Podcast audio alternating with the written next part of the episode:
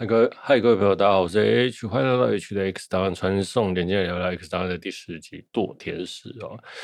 威斯星州的山里发生了大火，周杰伦到了目的地查看，同一时间军方也监测到了不明物体坠落在山林里面。探测员的回报说，哎。附近呢没有飞机，也没有军方实验，但是照这个飞行的轨迹来看，是目前人类无法科技达到的程度啊。那长官就说，他监测的是流星，没有什么科技无法达到的，是监测器异常，所以导致你的轨迹混乱，根本就没有这件事情，请你忘掉哦。我其实当下有点在看的时候，就说，嗯，为什么他要掩盖这件事情呢？那其实后面他给的整部戏的他给的解释。我觉得他的 那个长官的动机是相当的不清楚了。OK，好，嗯、各地呢的新闻呢就报道是说飞行器的坠落了，引发了森林大火。那我们的身后呢也建议莫德去看看。莫德到了现场啊，发现戒备森严啊，那附近都有那个红外线的电子栅栏呐，都围了起来。其实他那个栅栏看起来也没多高，其实应该是可以跳得过去的。我想哦，啊。就连军队了也一起进入到里面，那结果呢，还有躲在那个军事运送士兵的货车底底盘下面混了进去。对，就跟很多那种老式的旧旧战争片、旧冒险片，然后躲在军方卡车下面都过得去。每次我在想，哎、那个车开得这么快啊，真的抓得住？能抓？嗯，底盘真的底盘真的能躲得躲得下去一个人，然后那个人还可以卡在那个里面，还不被震下来吗？啊，真的是微妙啦！我觉得这真的是很扯啦。不管是什么电影，每次看到这一件事，我都觉得很扯。OK，好，那混进去的发现工程队在施工，只见了穿着核能防护衣的工作人员大量的喷水，然后一副一个看起来像是太空船的残骸哦。然后那个穿着防护衣还有大量的喷水，基本上哦，如果是发生核灾的状态，一定是。先洒水降温啊，因为呃辐射会造成高温啊，所以降温的时候会让辐射成不会那么容易的散开来啊，但是还是很容易散开啊，只是就是亡羊补牢而已了。OK，哦，那 Model 呢就被抓了起来，那他就质问那个指挥官说。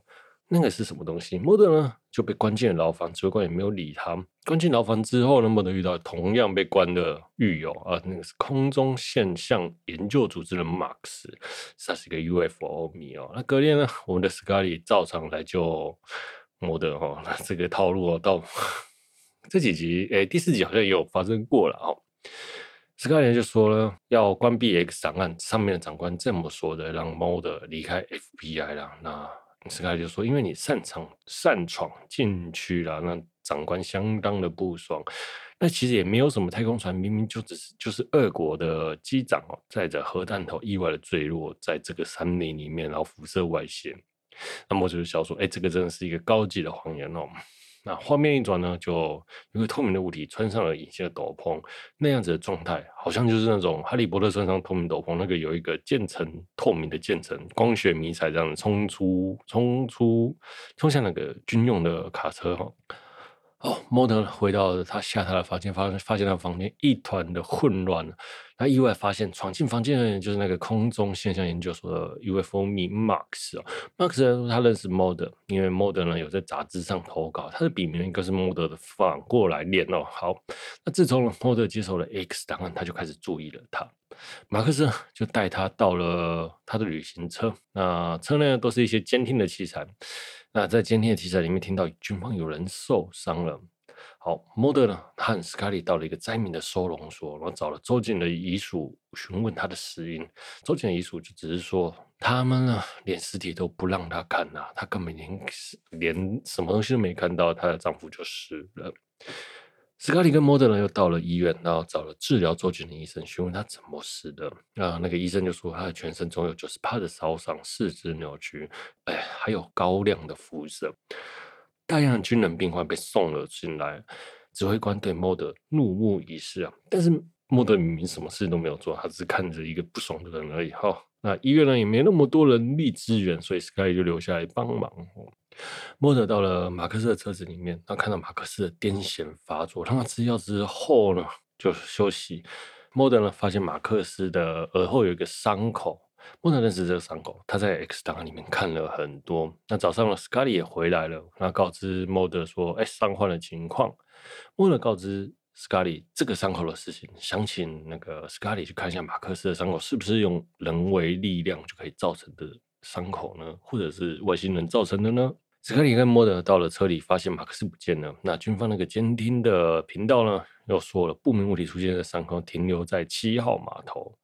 哎。莫德呢也推测，Max 也在那边。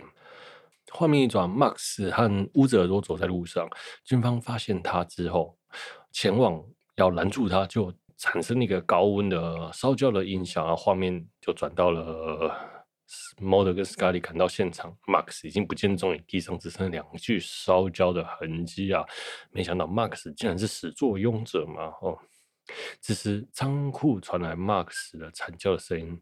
Scully 跟 Mulder 到里面，发现了 Max。那 Max 身体虚弱，喊痛。那 Mulder 呢，就请 Scully 先去缓缓军队的空间了。那军方的回报就是，仓库里面有三个二元，但是里面仓库明明就是只有 Mulder 跟 Max 啊，那还有谁呢？一瞬间，Mulder 就被弹开了，Max 浮在空中，全身抽血啊。军方的回报。仓库竟然只剩一个人，只是军方空间。Max 和那个奇怪的生物不见了。哦，故事就到这里。哎，其实啊，这个故事我真的觉得蛮无聊的。说实话，真的是这样。你们看啊，一开始的坠落，然后一个不明物体嘛，就外星人嘛。哦，然后 Mulder 呢就去调查。那其实调查的结果呢，也也没有发生什么原因，但只是发生了，只是发现了。那个 Max 啊，他其实就是诶、外星人的那个 实验对象啊，对，然后就是那个外星人想要把他实验这对象找回去的概念，他引发了这些种种的事件。嗯、其实这个这样子的结构，我是觉得蛮无聊的。认真说了，因为他也没有悬疑的状态了，也没有什么。那其实他在写这个故事的时空背景，就是美俄冷战时期下了。有种那种对抗不知道什么东西的感觉，例如说像政府外星人，又或者是跟政府跟外星人联手的案子呢？那其实可能这后面是个影子。我记得马克思在后面也有出现呢。好，那再来就是 model 很愚蠢，我觉得这整个案子的动机不明，行动不明，那甚至还差点配上了 X 档案的存在了。就嗯，不知道这集在干嘛。OK，好了，那今天就聊到这，我是 H，我们下周见，拜。